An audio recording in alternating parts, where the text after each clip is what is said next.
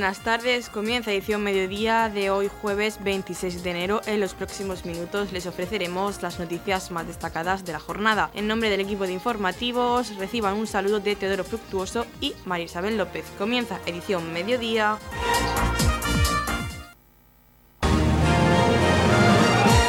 Edición mediodía. Servicios informativos el ayuntamiento presenta alegaciones al expediente de expropiación de la línea de alta velocidad Murcia-Cartagena por su afectación al paraje del Pasico. La Junta de Gobierno local aprueba por unanimidad una propuesta que se remitirá a la Dirección General de Planificación y Evaluación de la Red Ferroviaria y ADIF Alta Velocidad, en la que se acuerda presentar alegaciones al proyecto de expropiación sometido a información pública con el fin de salvaguardar el paraje del Pasico y su entorno. La propuesta aprobada señala que, sobre todo, en dos puntos importantes, la pinada adyacente a la ermita y una vivienda junto a la carretera RMF 21 vinculada al mantenimiento de la ermita durante muchos años, se observa que, aunque se expropian en gran parte o en su totalidad, posteriormente no se quedan en el ámbito directo de las actuaciones. Es por ello que piden que se adapte el método constructivo para evitar tanto eliminar árboles y espacio junto al edificio físico de la ermita como tener que demoler la vivienda. La Junta de Gobierno alega igualmente que este proceso ha generado una honda preocupación entre los vecinos y vecinas de nuestro municipio, por lo que solicita analizar exhaustivamente la ejecución de la obra en este entorno para evitar tanto la demolición de la vivienda actualmente ocupada como la tala de árboles de la finca y ocupación de espacio junto a la ermita del Pasico. El ayuntamiento continuará informando de los avances y novedades que se produzcan a este respecto y mantiene contactos con el resto de agentes y administraciones con el fin de dar respuesta a la demanda de los vecinos para proteger el paraje y su entorno. Escuchamos las declaraciones del alcalde de Torre Pacheco, Antonio León. Bueno, pues eh,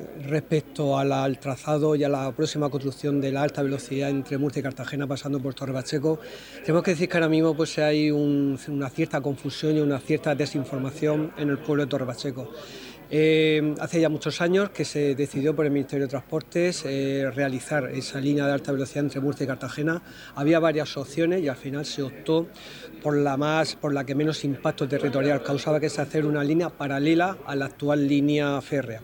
Por lo tanto, ese es el proyecto que se lleva ya trabajando años, hacer una vía, una vía paralela hacia el lado oeste de la actual vía férrea, que trataría pues la construcción de dos vías electrificadas y ello conlleva pues eh, la de todos los puentes eh, que forman esta línea entre, entre Murcia y Cartagena. precisamente remodelar esos puentes pues hace que las bandas de seguridad de, las carreteras que van a esos puentes, lógicamente tengan que, cumplir con unos ciertos parámetros.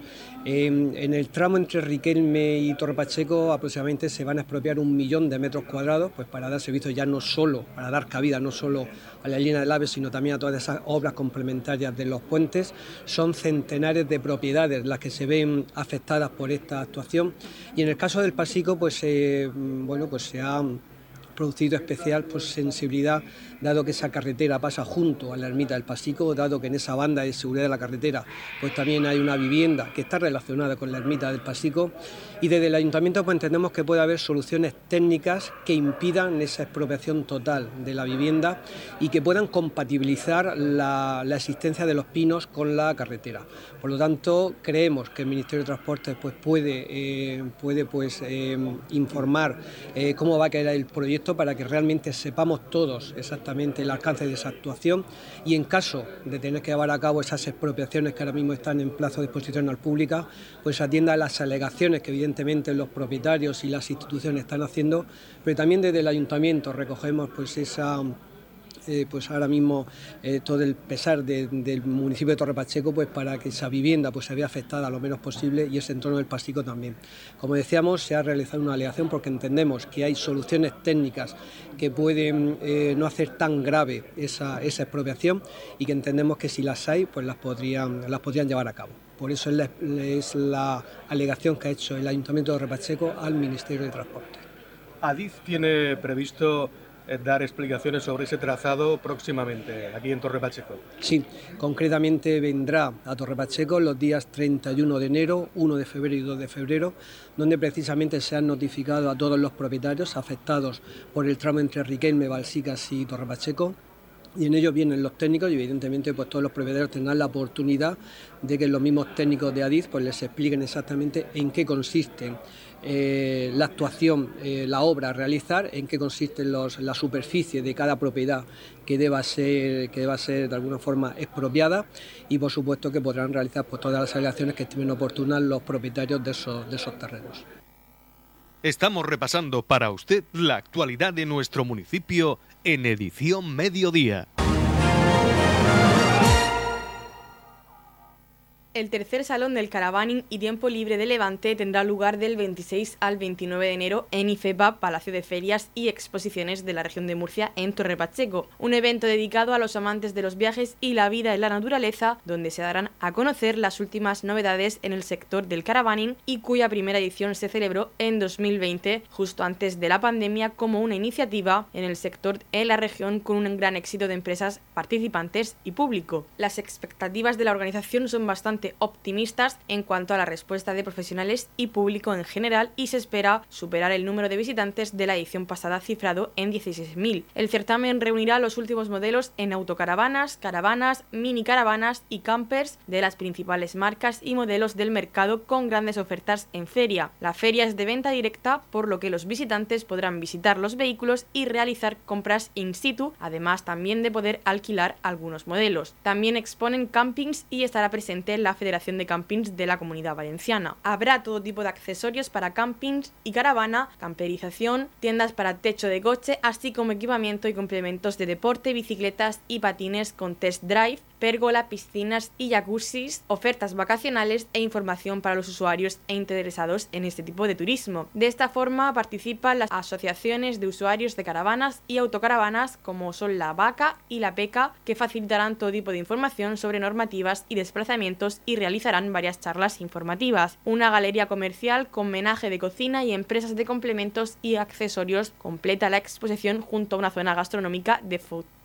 Las empresas participantes proceden de la región de Murcia, Comunidad Valenciana, La Coruña, Albacete, Madrid y Barcelona. Escuchamos al director gerente de IFEPA, Antonio Miras. Inauguramos la tercera edición del Salón del Caravaning y el Tiempo Libre del Levante eh, que se eh, desarrollará desde jueves 26 y hasta el domingo día 29. Una feria o un salón que, que pese a, su juventud y su corta trayectoria, está considerado ya prácticamente desde su primera edición como uno de los eventos de referencia del sector a nivel eh, nacional. En concreto somos la tercera o el tercer salón en importancia y esto lo justifica precisamente el alto nivel de, participación por parte de las empresas. Eh, en, este, en esta edición van a ser aproximadamente unos 15.000 metros cuadrados de, exposición. Hemos crecido en espacio respecto a la edición del año pasado y unas 50 empresas del sector, eh, no solamente de la región de Murcia, sino también de otros puntos de la geografía nacional. Empresas dedicadas al mundo de las caravanas, de las autocaravanas, al mundo de la camperización, todo lo que tiene que ver con el mundo de los accesorios en, este sector del caravaning. Eh, hablamos de un sector que está muy, muy, muy de moda. Si la pandemia trajo algo bueno a algún sector fue precisamente a este, cambiando los hábitos de, hacer turismo. Eh, hablamos de un turismo con mayor libertad, donde no hay horarios, donde no hay reservas, donde se puede entrar en contacto eh, directo con, la naturaleza y, por ese motivo el sector del caravaning es un sector cada vez más demandado en los últimos eh, tiempos, eh, atendiendo, aunque solo sea a nivel de matriculaciones de, este tipo de, de vehículos.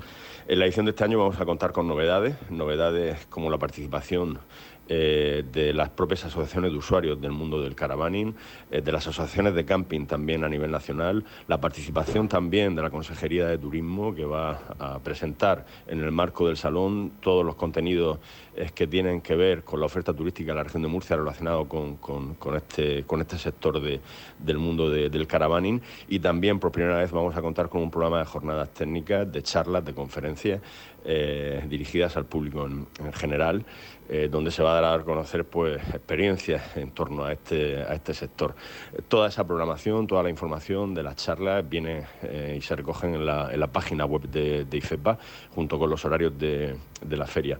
Desde luego, una alternativa de ocio para este fin de semana y la mejor manera de conocer de primera mano, de la mano de los profesionales y de las empresas del sector, eh, el mundo del caravaning, y el mundo del caravaning como, insisto, alternativa de turismo muy, muy, muy demandada y cada vez más de moda. En la comunidad de regantes del campo de Cartagena aplicamos las últimas tecnologías en sistemas de control y distribución, lo que nos ha convertido en un modelo de gestión eficiente del agua gracias al alto nivel de concienciación de nuestros agricultores que trabajan a diario por la sostenibilidad y el respeto al medio ambiente. La comunidad de regantes del campo de Cartagena les ofrece la noticia agrícola del día.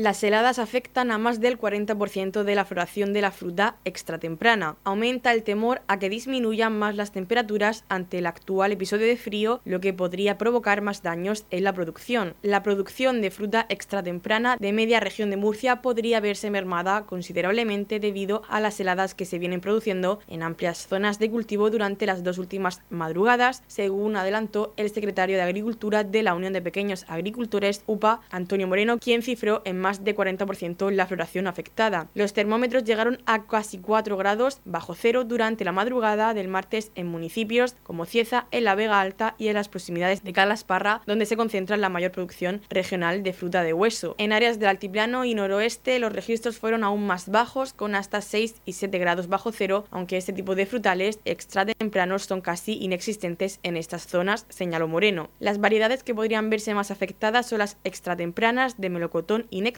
así como algunas más de albaricoque y de paraguayos. No obstante, el secretario de Agricultura de UPA explicó que las explotaciones todavía no se está procediendo a realizar el aclareo, por lo que todavía se estaría a tiempo de salvar muchas cosechas, dado que aún hay muchos brotes que ya han engordado, pero que todavía no han terminado de florecer. Los agricultores no han utilizado por ahora los tradicionales métodos para luchar contra el frío como la quema de parafina, la generación de microlluvia artificial o la puesta en marcha de los aerogeneradores. No nos compensa quemar porque en una finca de tamaño grande el gasto por cada madrugada no baja de los 3.000 a 4.000 euros ya que la parafina ha experimentado una gran subida. Por eso se arriesga al máximo, explicó Antonio Moreno. No obstante, insistió en que este próximo fin de semana, si se mantiene el actual pronóstico de bajísimas temperaturas en la Vega Alta, no tendremos más remedio que emplearnos a fondo para luchar con lo que ya se ha convertido en algo habitual en estas fechas, ya que si queremos competir en Europa y llevar nuestros productos antes que nadie, no renunciar a seguir apostando por estas variedades extratempranas. Moreno dijo también que las pérdidas tras estas heladas y la incertidumbre para los días próximos harán que se pierda mano de obra, ya que los productores optarán por no realizar de momento las labores de aclareo en flor para evitar que los daños sean aún mayores.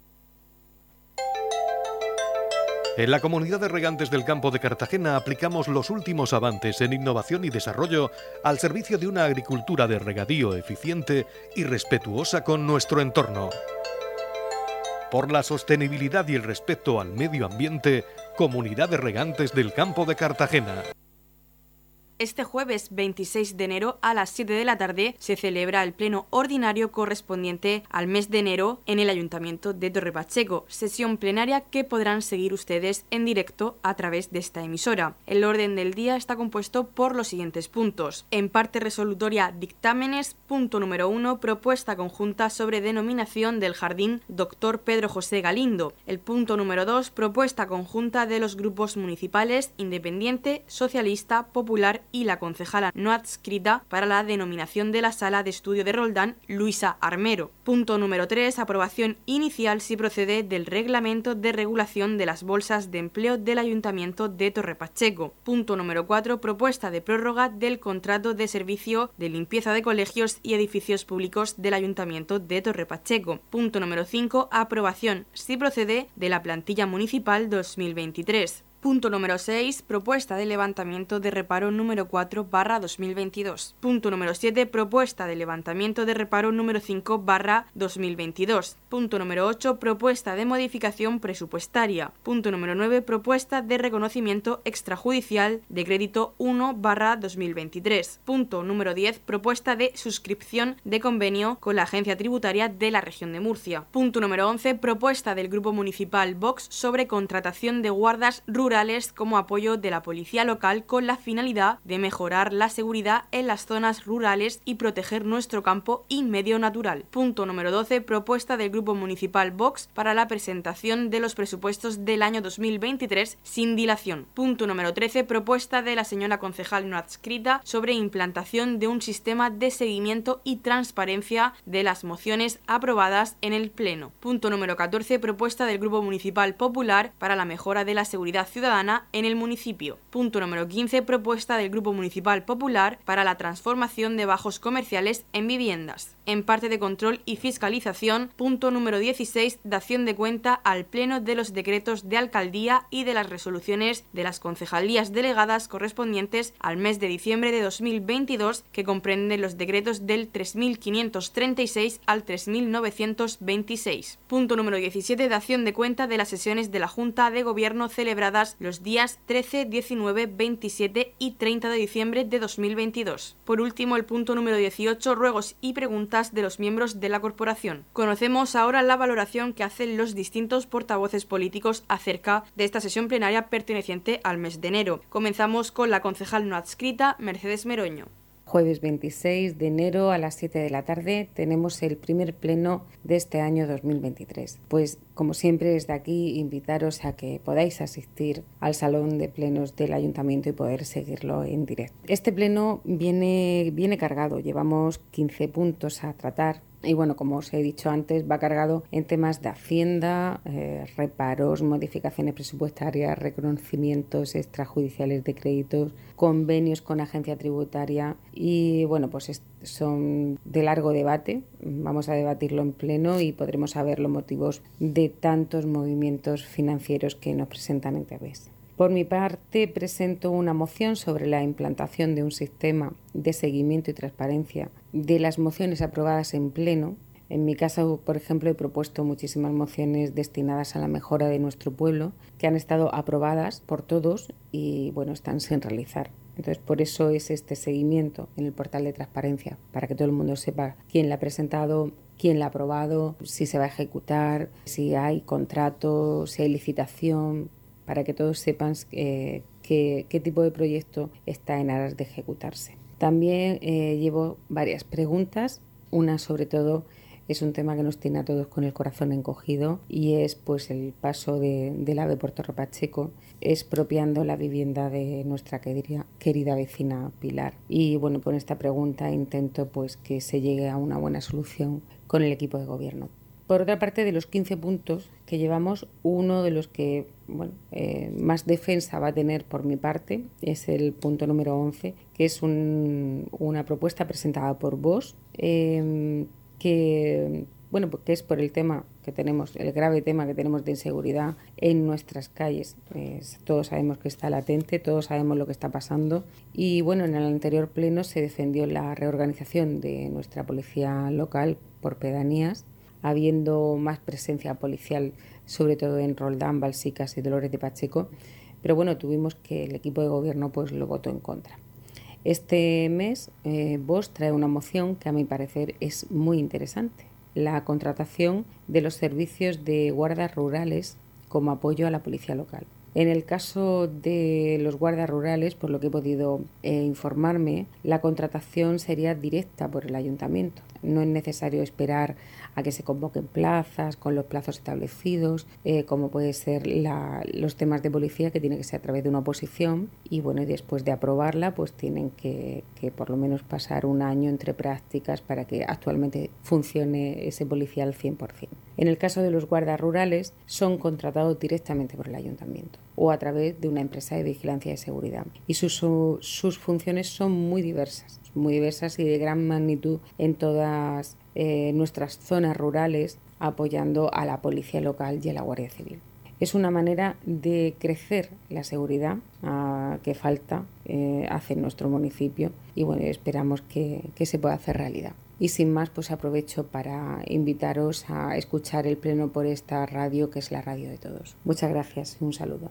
Es el turno ahora de Paloma Vaz, portavoz del Partido Popular. Les voy a hacer un breve resumen de las mociones que este grupo municipal va a llevar al pleno ordinario que se celebrará el jueves 26 de enero. Llevamos una moción para la mejora de la seguridad ciudadana en el municipio. Ya hemos llevado tres mociones en, en esta legislatura, en la anterior y en el año 2020. Ya en febrero pedíamos, del año 20, pedíamos cámaras de videovigilancia, patrullas a pie, más patrullas en pedanías.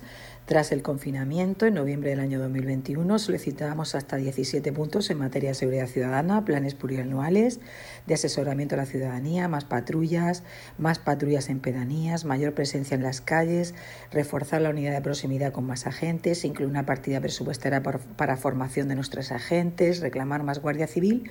Todos estos puntos fueron recogidos el mismo día del Pleno de forma prácticamente literal en una moción del equipo de gobierno que presentó de forma urgente y dicha moción se aprobó por unanimidad.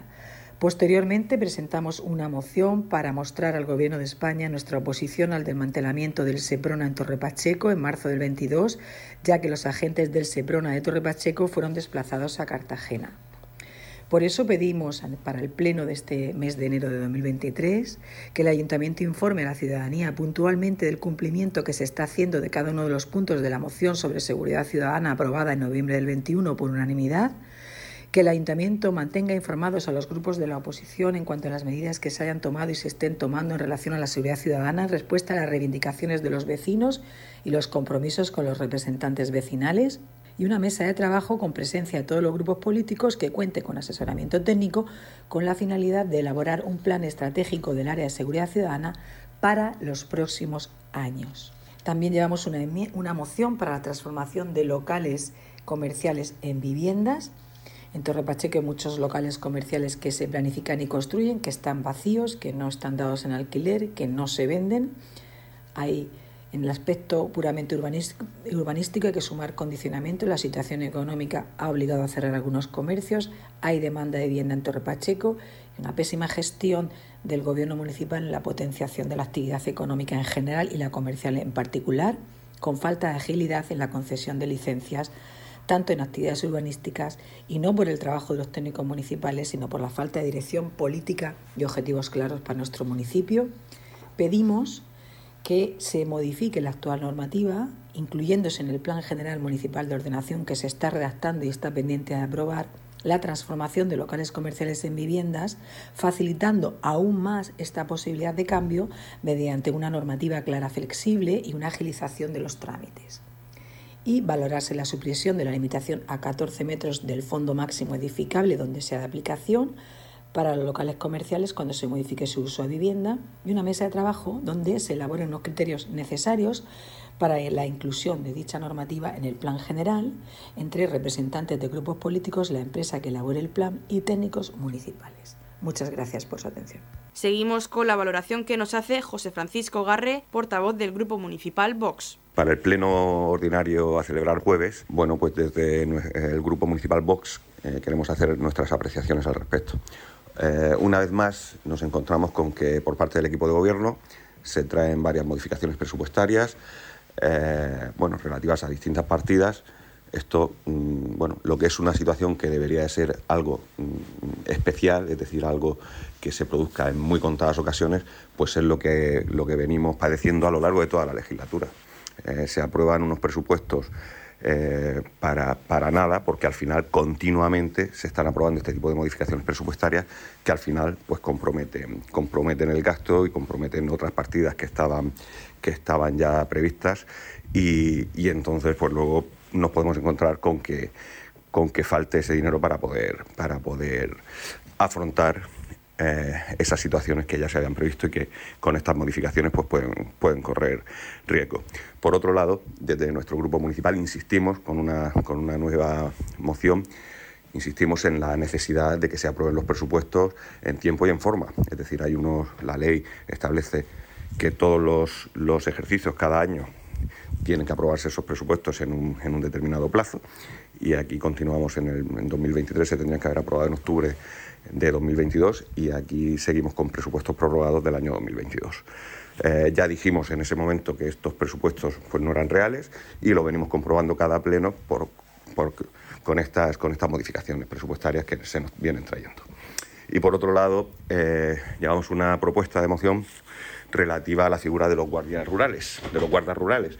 Es una figura que existe desde hace varios siglos, de hecho esta figura se creó eh, por Fernando VI en el año 1748, pero es en 1849 con Isabel II cuando, cuando realmente se, se crea el guarderío rural. Estos guardas rurales bueno, pues deben de realizar un, o sea, que son profesionales de esto, deben realizar un curso, deben aprobar un examen e incluso si la, autoriza, si la delegación del gobierno se lo autoriza, eh, pues pueden incluso portar armas de fuego. Las funciones de estos guardas, eh, protección de, los vecinos, de los, de los vecinos de los bienes, del mobiliario público en zonas rurales, protección y vigilancia de parques y jardines, protección y vigilancia de humedales, charcas, ramblas, su ecosistema, eh, efecto disuasorio de la Comisión de, Delitos en zonas poco pobladas y con faltas de vigilancia, control de especies invasoras, eh, de flora y de fauna, así como parásitos, protección de campos en, pedanías, pues, evitar la acumulación de escombros ilegales y todo tipo de basuras pues, en las distintas zonas rústicas, y previsión y, prevención de incendios. Es decir, son un cuerpo eh, de guardas que, en, que, en, colaboración con la Guardia Civil y con la Policía Local pues pueden tener, pueden prestar un servicio muy bueno ante la inseguridad que vivimos. Eh, desde nuestro grupo municipal, durante toda la legislatura, hemos presentado numerosas mociones en relación a intentar eh, solucionar el problema de inseguridad que vivimos en nuestro municipio. Eh, normalmente no son, por parte del equipo de gobierno se votan en contra. pero bueno, luego ellos mismos, pues poco a poco van implantando esas propuestas que, en cada moción nosotros hacemos. Mm, a nosotros, como siempre hemos dicho, nos parece perfecto. Ellos se quieren, no quieren, mm, son propuestas de Vox y no quieren, no quieren que, que, nos apuntemos el tanto. Nos parece bien que se lo apunten ellos, pero que lo hagan. En este caso, pues mira, tenemos otra vez esta, traemos otra vez este tipo de mociones que, si la votan en contra, que es como seguramente es lo que harán, pero bueno, si finalmente la llevan a cabo y ellos se apuntan en tanto y se, y se hacen la foto, que es lo que les gusta, pues nos parece perfecto siempre, siempre que sea por bien de nuestro municipio. Nada más, como siempre, muchas gracias a Radio Torre Pacheco por darnos la oportunidad de intervenir en este medio. Conocemos ahora la valoración que nos hace Carlos López, portavoz del Partido Socialista. Bueno, pues se celebra pleno ordinario correspondiente al mes de, de enero, de comienzo del ejercicio. La verdad es que un pleno eh, bueno, pues con puntos muy interesantes. Desde el Grupo Socialista vamos a, llevar esa denominación de la sala de lectura de la, de la Biblioteca de Roldán como Luis Armero. Luisa, que fue concejala de Cultura, de Educación, de Juventud de este ayuntamiento, una persona comprometida eh, con, su pueblo, con Roldán y con todo el municipio de Toro Pacheco, que puso en marcha proyectos muy interesantes como el complejo vitamínico, como el Banco de Libros, del cual también fue impulsora, una de sus impulsoras, y dio pues también un aire fresco a todas las políticas en materia de, juventud, también al fomento, en este caso, de, la puesta en valor del de los neandertales, de la importancia de, de nuestro resto arqueológico. Y bueno, vamos a retirar también este homenaje a una mujer que fue concejala de este ayuntamiento y que nos dejó hace, hace cinco años, ahora no se van a cumplir. Eh, todo nuestro recuerdo, por supuesto, a, su familia y, todo nuestro, nuestro más afectuoso, eh, está en nuestra más afectuosa memoria, desde luego. Vamos a llevar también una modificación de financiación del préstamo. Eh, hace un año sacamos un préstamo para hacer una serie de inversiones. Como ustedes saben, pues nos han concedido subvenciones, tal como adelantamos, por cierto, nos han concedido subvenciones para eh, financiar ese, algunas de las actuaciones de ese préstamo, en este caso el Centro Cívico de Roldán, y lo que vamos a hacer es destinar eh, esos recursos a, hacer el gran puente que se va a hacer en la avenida Gerardo Molina, con el objetivo de evitar las inundaciones en, en Torre Pacheco. Un puente, una actuación crítica, muy importante, de alta demanda social y que va a estar eh, finalizada lo antes posible, puesto que está ya el proyecto eh, en disposición. Y la verdad es que pues creemos que es muy importante. Vamos a hablar de otro asunto, vamos a hablar de seguridad, por supuesto, como no podía ser de otra forma, y vamos a hablar de algo que también es importante, y es de un nuevo convenio con la Agencia Tributaria de la Región de Murcia eh, para la gestión de las multas de tráfico y del IAE, del impuesto de actividad económica. El impuesto de actividad económica es un impuesto que pagan las empresas que cobran más de un millón de euros, que vamos a, a conveniar, a delegar en la agencia, eh, pues porque bueno, ellos tienen muchos más medios, sobre todo a nivel de, convenios con la agencia estatal tributaria, etcétera, para realizar todas las tareas que, que conducen al cobro involuntario de este impuesto. Y en el caso de las sanciones, precisamente porque es una demanda también de nuestra eh, policía local. Eh, tienen un sistema informático muy desarrollado, muy, que ya funciona en otros municipios de la región, pues para que todo el sistema de multas sea digitalizado desde que se, eh, se pone la infracción, se hace con una foto, con un teléfono móvil, eh, directamente se envía la carta a casa de, la persona que haya cometido la infracción, con lo cual es mucho más garantista para la policía también mucho más garantista para los contribuyentes que luego pueden ver directamente pues, cuáles son las condiciones de esa infracción cometida. En resumen, mejorando ese servicio, que va a suponer también un ahorro para el ayuntamiento, pues bajan las tarifas de eh, cobro que ahora mismo realiza la agencia tributaria en periodo ejecutivo, con lo cual pues va a suponer más ingresos y menos gastos para el ayuntamiento. Seguimos reduciendo, por tanto, ese gasto. En resumen, un pleno eh, completo y que esperemos pues, que sea, como siempre, muy productivo para el ayuntamiento. Por último, Yolanda Castaño, portavoz del Partido Independiente, nos hace la valoración de este pleno ordinario correspondiente al mes de enero que se celebra este jueves a las 7 de la tarde en el consistorio municipal. El 26 de enero, jueves, a las 19 horas, tendrá lugar el pleno ordinario del mes de enero, el primer pleno ordinario de este año. Hay varias propuestas en las que destacamos pues una propuesta conjunta sobre la denominación del jardín doctor Pedro José Galindo, es muy conocido por todos, también empresario, y eh, solicitándolo los vecinos de Torre Pacheco y adhiriéndose pues casi todos los concejales, también muchas asociaciones, pues esta propuesta conjunta eh, esperemos que evidentemente debe salir a favor porque don Pedro José Galindo se merece este reconocimiento y mucho más, pues como es su calidad humana, eh, como es profesionalmente. Así que pues será la primera, la primera propuesta de, este pleno. También llevamos una propuesta conjunta de los partidos independientes, socialista, popular y concejal no escrita sobre la denominación de la sala de estudio de Roldán que eh, deseamos que lleve el, el nombre de Luisa Armero, una mujer pues muy feminista que fue también concejal de este ayuntamiento y defendió mucho los intereses sobre todo de la mujer. También se llevará la aprobación, si procede, del reglamento de regularización de la bolsa de empleo del Ayuntamiento de Torre Pacheco, un reglamento pues, que ya indicará cómo deben hacerse todas las bolsas eh, de empleo. Eh, llevaremos también la prórroga del contrato del servicio de limpieza de colegios y edificios públicos de este ayuntamiento.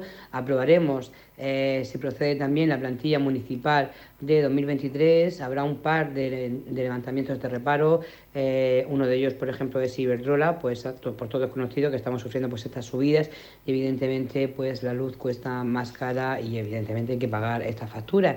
Llevaremos también una propuesta de reconocimiento extrajudicial, una modificación también presupuestaria y también eh, veremos eh, la suscripción, la propuesta de suscripción del nuevo convenio con la Agencia Tributaria de la región de Murcia, pues que nos ayuda a poder eh, recaudar el dinero que bueno pues algunos algunos vecinos pues cuesta dinero pagar sus impuestos cuesta trabajo. Entonces pues con la agencia es todo más cómodo y más ágil una vez conocida la valoración por parte de los portavoces de la Corporación Municipal con respecto a este pleno ordinario correspondiente al mes de enero, les recordamos que podrán seguirlo en directo a través de la sintonía de Radio Torre Pacheco y también en el Facebook de esta emisora. Radio Torre Pacheco, servicios informativos.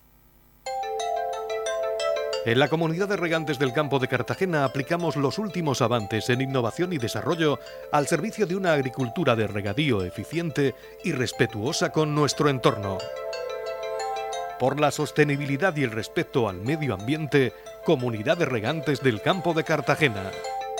La Comunidad de Regantes del Campo de Cartagena les ofrece la información del tiempo.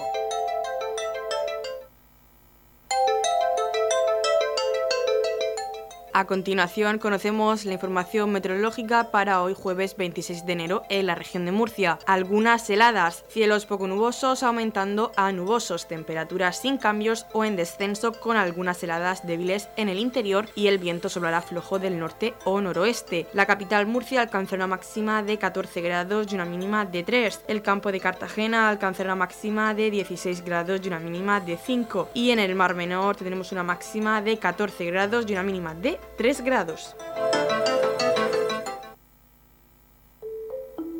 En la comunidad de regantes del campo de Cartagena trabajamos diariamente en la aplicación de las últimas tecnologías en nuestros sistemas de control y distribución. Por la sostenibilidad y el respeto al medio ambiente, Comunidad de Regantes del Campo de Cartagena.